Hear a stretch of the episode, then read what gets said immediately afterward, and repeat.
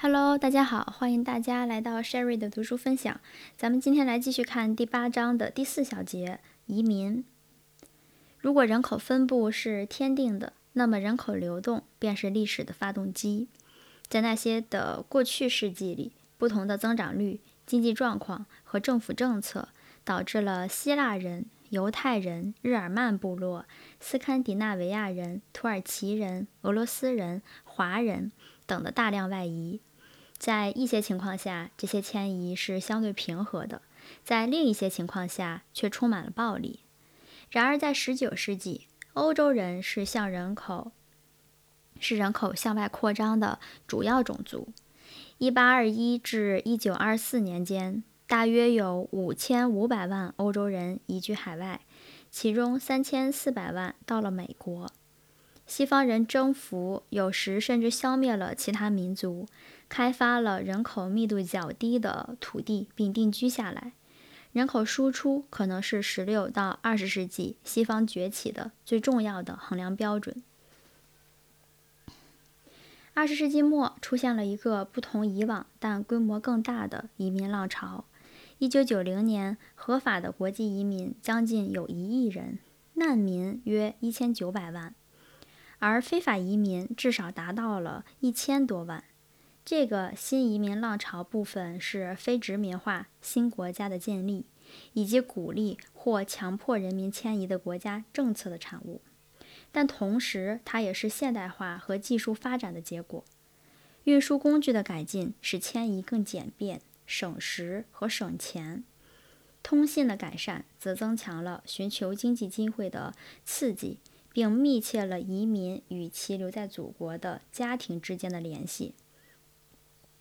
此外，正如西方的经济增长刺激了19世纪的向外移民一样，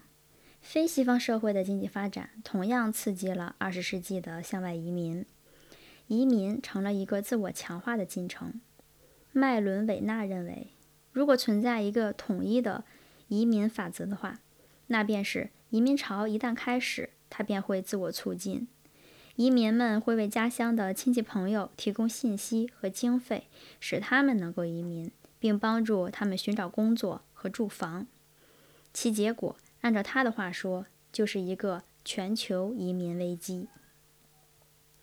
西方人一贯和强烈的反对核扩散，支持民主和人权。与此相反，他们对移民的问题看法却是矛盾的。并随着二十世纪最后二十年军事的重大变化而改变。这个军事依旧是平均的军，势力的势。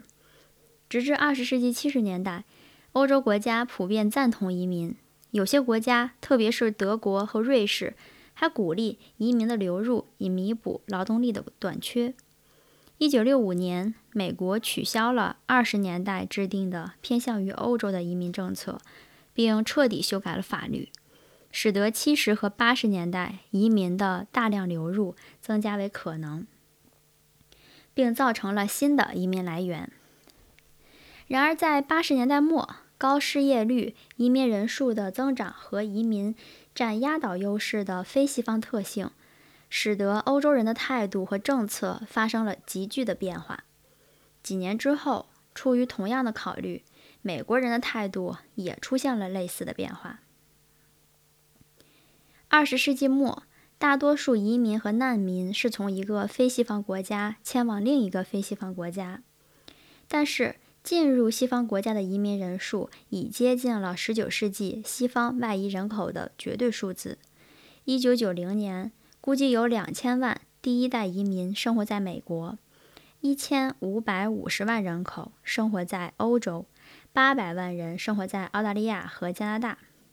在欧洲主要国家中，移民人数占总人口的比例达到了百分之七到百分之八。一九九四年，进入美国的移民人数占其全部人口的百分之八点七，为一九七零年的两倍，占弗吉尼亚、加利福尼亚人口的百分之二十五，纽约州人口的百分之十六。八十年代，大约有八百三十万人进入了美国。在九十年代的前四年，这个数字大约是四百五十万。新移民绝大多数来自非西方国家，在德国，九零年有土耳其移民一百六十七点五万人，其次最大的移民群来自南斯拉夫、意大利和希腊。在意大利，主要的移民来自摩洛哥、美国。据信，大量的意大利裔美国人返回了家园，突尼斯和菲律宾。九十年代中期，大约有四百万穆斯林居住在法国。在整个西欧，穆斯林人口达到了一千三百万。五十年代进入美国的移民有三分之二来自欧洲和加拿大。八十年代移民人数大量增加，其中大约百分之三十五来自亚洲，百分之四十五来自拉丁美洲，来自欧洲和加拿大的移民则不足百分之十五。美国人口的自然增长率很低。欧洲的自然人口增长率实际上是零。由于移民的生殖率高，因而他们将占西方国家未来增长人口的大部分。结果是，西方人日益担心，他们现在不是遭到军队和坦克的入侵，而是遭到了讲着其他语言、信奉其他神和属于其他文化的移民的入侵。他们还担心移民会抢走他们的工作，占据他们的土地。享受他们的福利制度，并且威胁他们的生活方式。斯坦利·胡夫曼认为，这些因西方国家人口相对减少而造成的恐惧，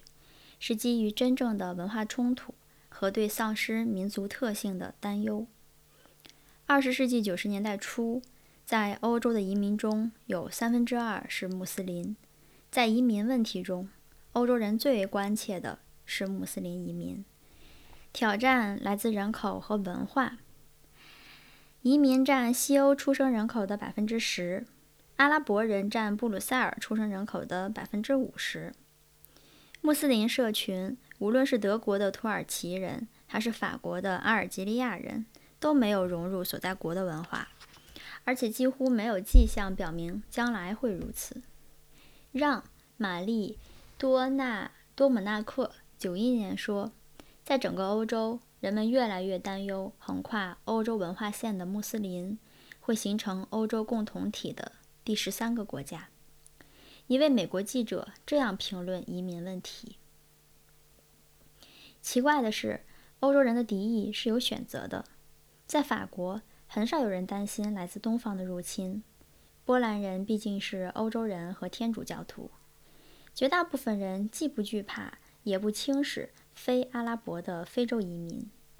敌意大部分是针对穆斯林的。移民实际上是伊斯兰的同义词，而伊斯兰教目前是法国的第二宗教，第二大宗教。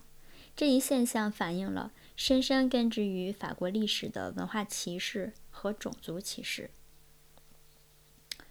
然而，从任何严格意义上说，法国人更是文化主义者，而不是种族主义者。他们的立法接受了可以讲完美法语的非黑非洲人，但是他们不能接受在校园里蒙着头盖的穆斯林姑娘。九零年，百分之七十六的法国公众认为在法国有太多的阿拉伯人，百分之四十六认为黑人太多，百分之四十认为亚洲人太多。百分之二十四认为犹太人太多。九四年，百分之四十七的德国人不愿意有阿拉伯人生活在他们的街区，百分之三十九不愿意有波兰人，百分之三十六三十六不愿意有土耳其人，百分之二十不愿意有犹太人作为他们的邻居。在西欧，指向阿拉伯人的排外主义。已经在很大程度上取代了指向犹太人的反犹太主义。公众反对移民和对移民的敌意表现在针对移民社区和个人的极端暴力行动上。二十世纪九十年代初，它已成为德国的一个问题。更为重要的是，右翼、民族主义者和反移民政党的选票在增加。尽管为数不多，德国共和党在1989年的欧洲议会选举中获得了超过百分之七的选票，但是在九零年的全国大选中却只得到了百分之二点一。在法国，国民阵线在八一年时仅获得微不足道的选票，而八八年选票升至百分之九点六。此后，在地区和议会选举中的得票率稳定在百分之十二和百分之十五。九五年，两个民族主义的总统候选人获得了百分之十九点九的选票。国民阵线赢得了几个城市的市长职位，包括土伦和尼斯。在意大利，社会运动国民联盟的得票率同样从八十年代的约百分之五。升至九十年代初的百分之十到百分之十五。在比利时，弗兰芒集团国民阵线的选票在九四年的地方选举中增加到百分之九。该集团在安特卫普得到百分之二十八的选票。在奥地利的大选中，自由党的得票率从八六年的不足百分之十上升到九零年的百分之十五以上，在九四年达到将近百分之二十三。在很大程度上，欧洲反对穆斯林移民的政党正是穆斯林国家中伊斯兰政党的影像。他们都是在野党，都谴责权力机构和政党的腐败，都利用经济困境，特别是失业问题，向种族集团和宗教集团发出呼吁，都攻击外国人在其社会中的影响。而且，两者的极端主义分子都参与了恐怖主义和暴力行动。在大多数情况下，伊斯兰政党和欧洲民族主义政党在地方选举中往往都取得比全国大选更好的结果。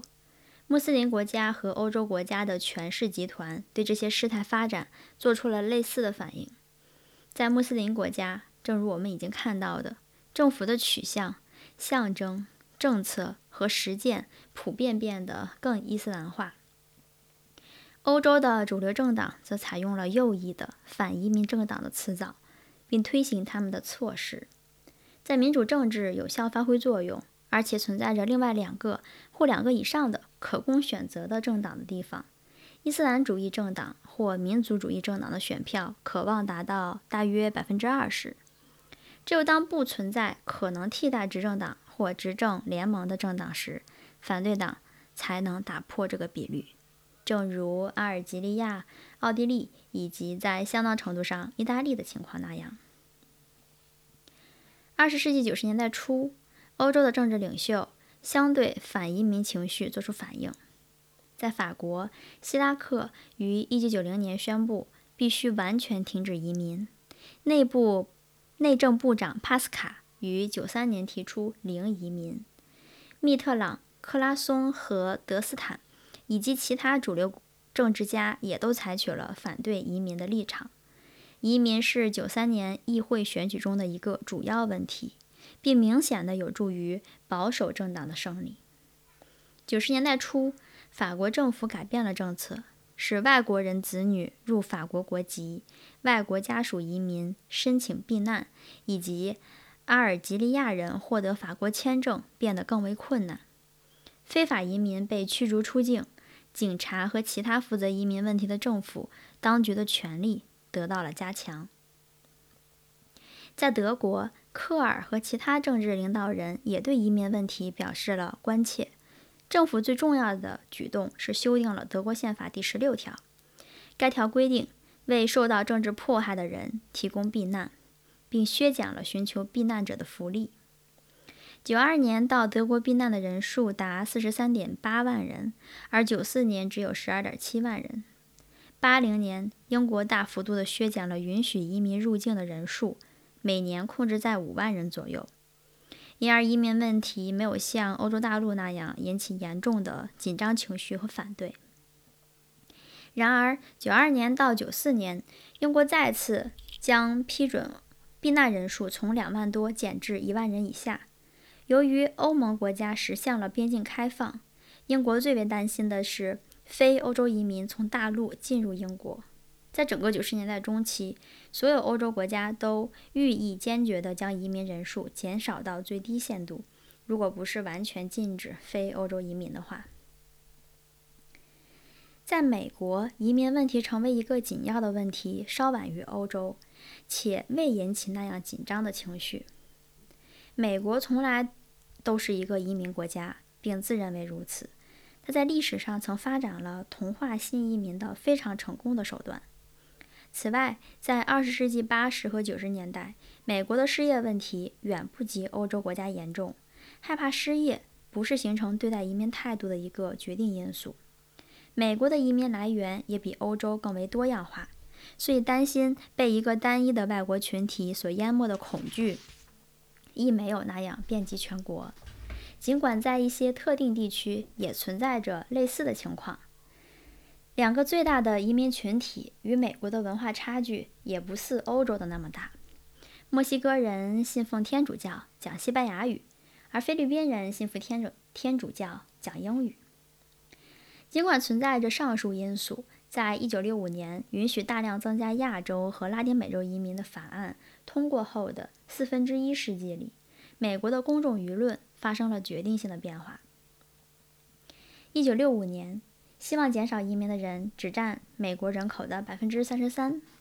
一九七七年占百分之四十二；八六年占百分之四十九；在九零年和九三年占百分之六十一。九十年代的民意测验持续表明，百分之六十或以上的美国公众赞同减少移民人数。尽管对经济的关切和经济状况影响了公众对移民的态度，但不论经济状况好坏，反对移民的人数都在持续增长。这说明了文化、犯罪和生活方式是使公众改变观点的更为重要的原因。一位评论家在九四年说道：“很多美国人，也许是大多数美国人，仍然将他们的国家视为欧洲人定居的国家，因为他们继承了英国的法律、语言，并将继续是英语。他们的体制和公众建筑从西方的古典形式中获得了启发。他们的宗教具有犹太教、基督教本源，他们的伟大源于新教的伦理原则。”在被抽样调查的人中，有百分之百分之五十五的人认为移民是对美国文化的威胁，便反映了这些担忧。欧洲人认为移民威胁来自穆斯林或阿拉伯国家，美国人则认为他们的威胁来自拉丁美洲和亚洲，但主要还是来自墨西哥。在九零年的抽样调查中。当被问及美国来自哪个国家的移民太多时，认为是墨西哥的人常常是其他人的两倍，其次是古巴、东方没有特指哪个国家，南美洲和拉丁美洲，拉丁美洲也没有特指是哪个国家，日本、越南、中国和韩国。二十世纪九十年代初，美国公众反对移民情绪的日益高涨，引起了类似在欧洲发生的政治反应。鉴于美国政治制度的性质，右翼党、右翼政党和反移民的政党虽未赢得选票，但反对移民的国际法专家和利益集团却越来越多，越来越活跃，而且畅言无忌。人们的不不满主要集中在三百五十万到四百万非法移民上。对此，政治家们做出了反应，如同在欧洲一样，反应最强烈的是承担移民大部分费用的州和地方政府一级。结果，佛罗里达州九四年向联邦政府提出每年八点八四亿美元的拨款要求，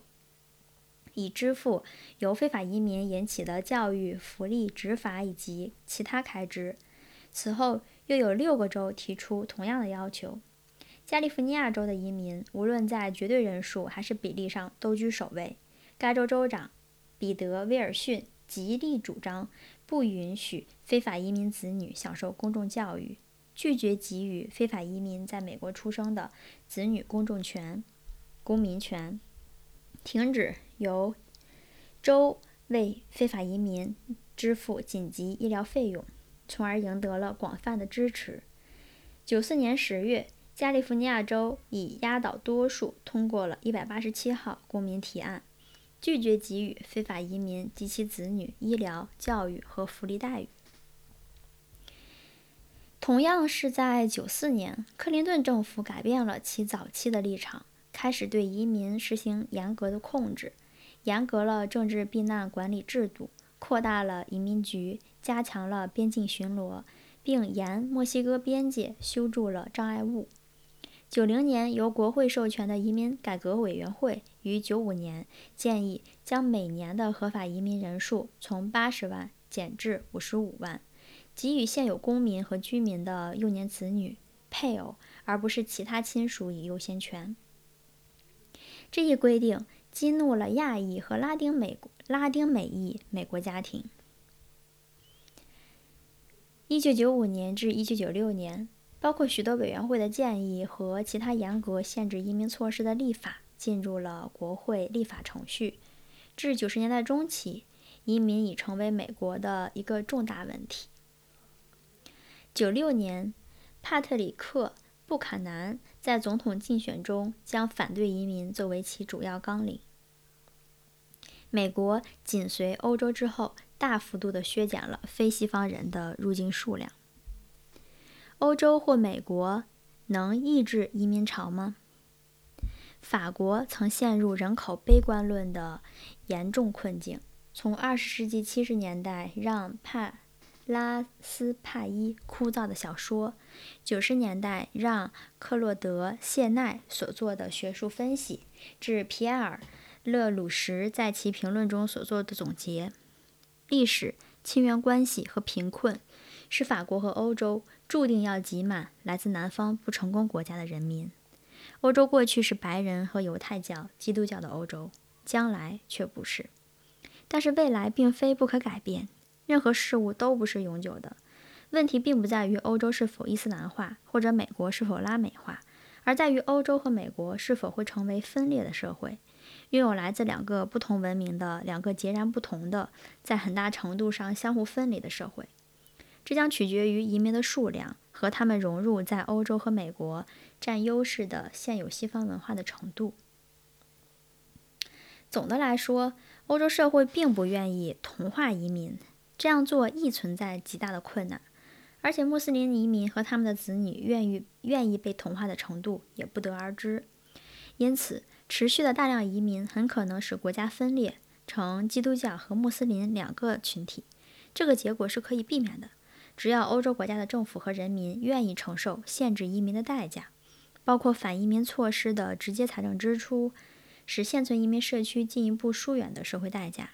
以及由于劳动力短缺和低出生率造成的潜在的长期经济代价。然而，穆斯林人口入侵的问题可能会减轻，因为北非和中东社会的人口增长率会达到顶峰并开始下降。正像在一些国家已经出现的那样，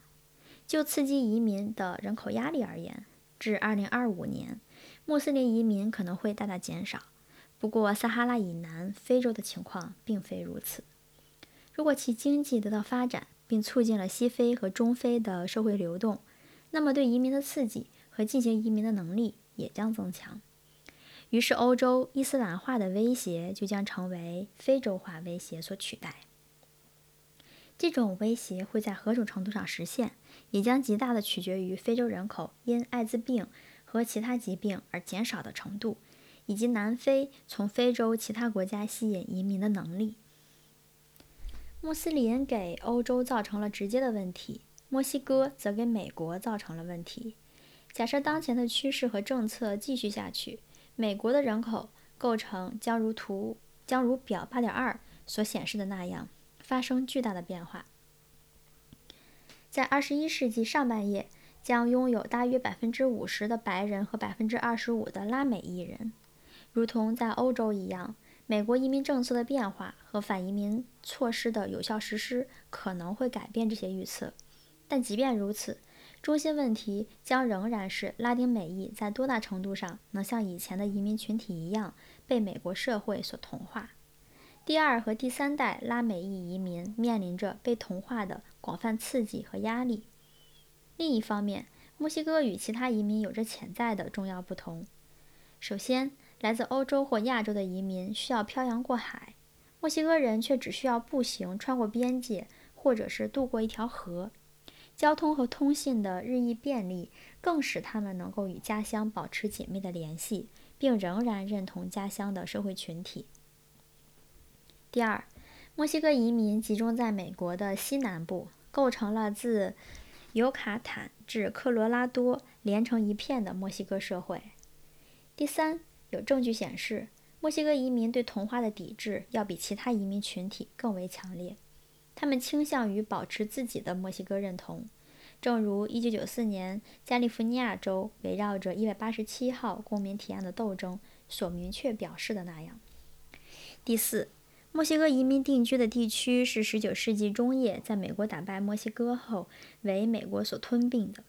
墨西哥的经济发展几乎必然的会激起墨西哥人的复仇主义情绪。到一定时候，美国19世纪军事扩张的结果可能会受到21世纪墨西哥人口扩张的威胁。并为他所改变。